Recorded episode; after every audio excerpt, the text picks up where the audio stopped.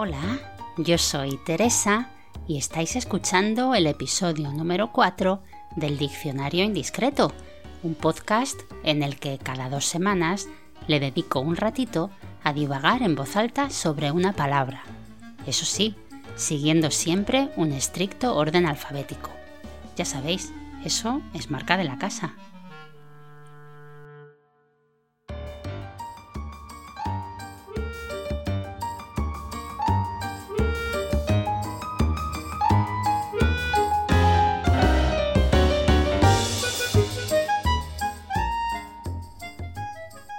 Hoy toca una palabra que empieza con la cuarta letra del abecedario, es decir, con la D, y la palabra que he elegido es dormir.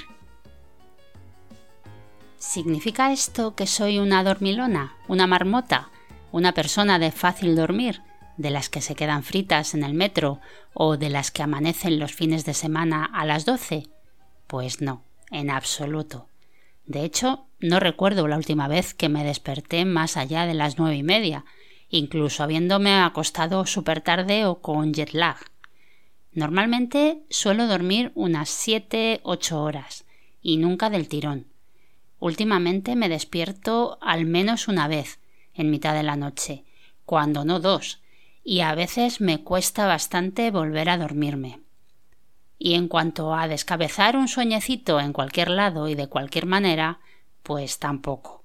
Puedo estar rendida y me resultará complicadísimo caer en brazos de Morfeo si no es en posición horizontal.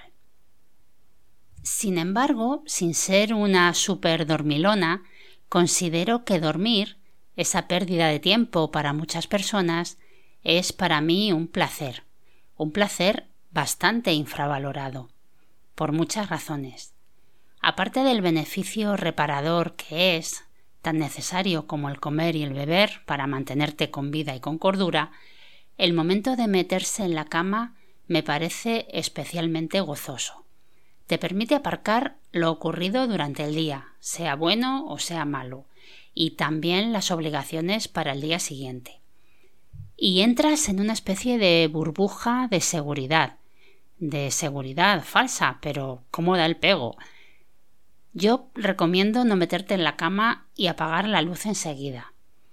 Personalmente necesito un ratito, una media hora, incluso a veces más, para leer un rato, mirar el móvil. Sí, mirar el móvil, ya sé que no es nada recomendable, pero a veces ese ratito es el más propicio para mirar ciertas cosas que en la vorágine del día no dio tiempo a ver y a mí no me despierta especialmente, pero bueno, no se recomienda, vaya.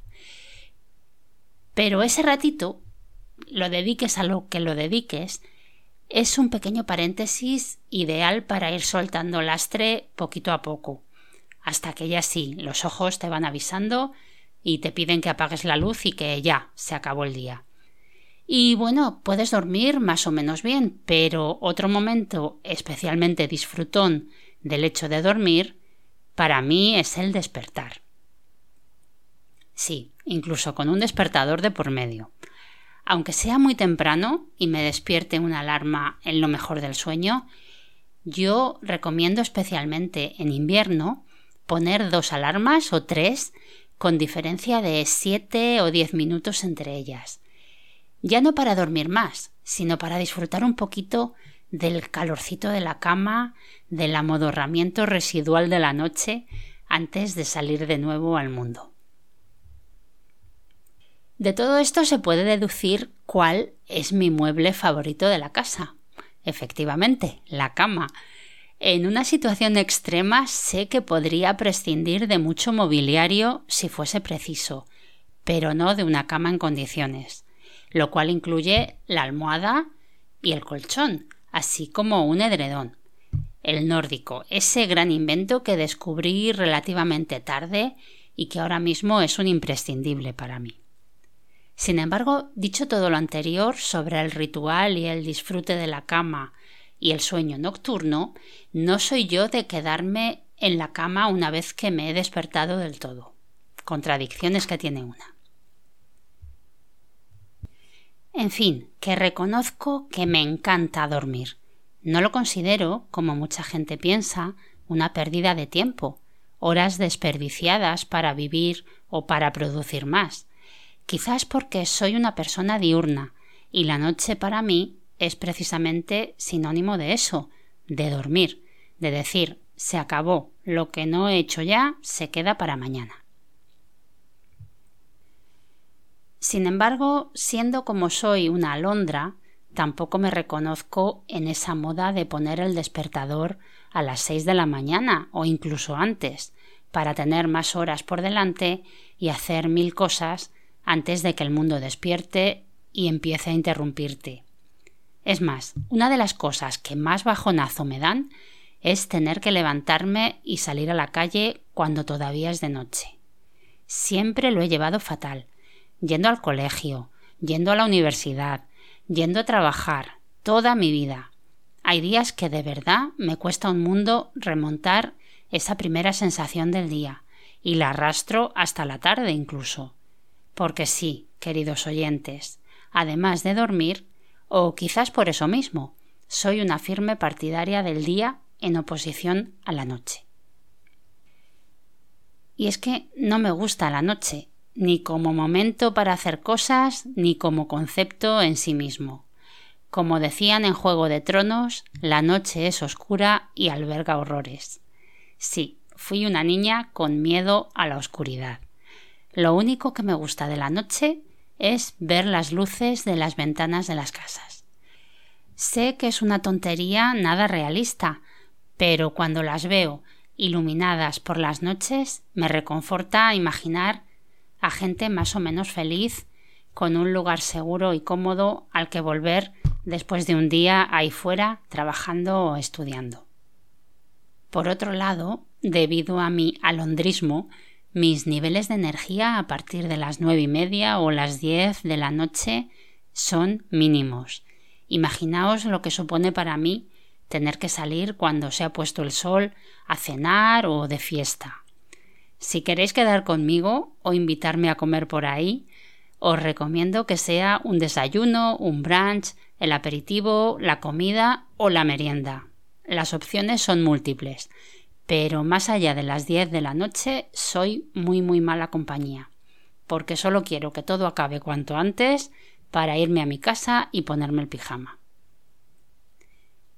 Y es curioso, pero por circunstancias de la vida, ahora mismo vivo en un sitio en el que la noche es noche de verdad, noche oscura como boca de lobo, sin nada de contaminación lumínica, sin farolas cada cuatro pasos. Así que lo de salir a la calle a partir de la puesta de sol para mí es aún menos apetecible de lo que ha sido siempre, salvo que sea para subirme a un coche y desplazarme de un sitio a otro.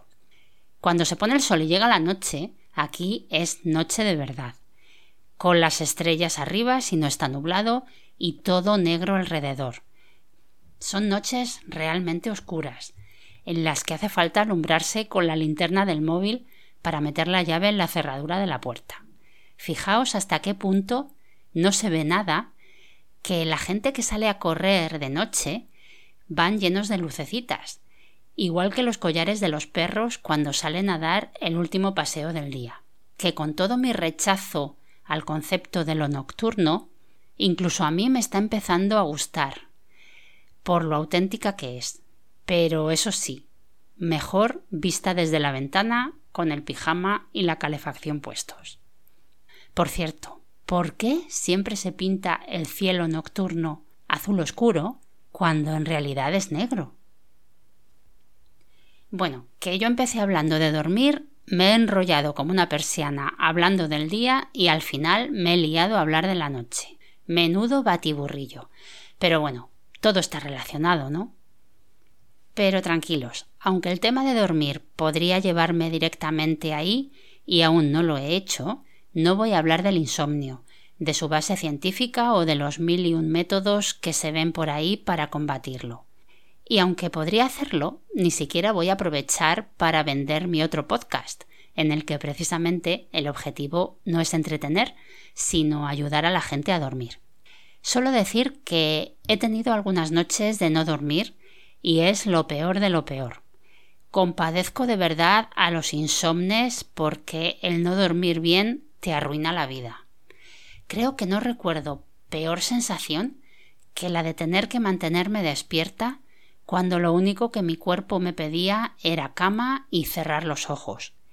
Concretamente, hace unos dos años me cancelaron un vuelo y tuve que pasar la noche en el aeropuerto, y fue de las peores noches que recuerdo de toda mi vida. No os digo el gustazo al día siguiente cuando llegué a casa y me metí en la cama.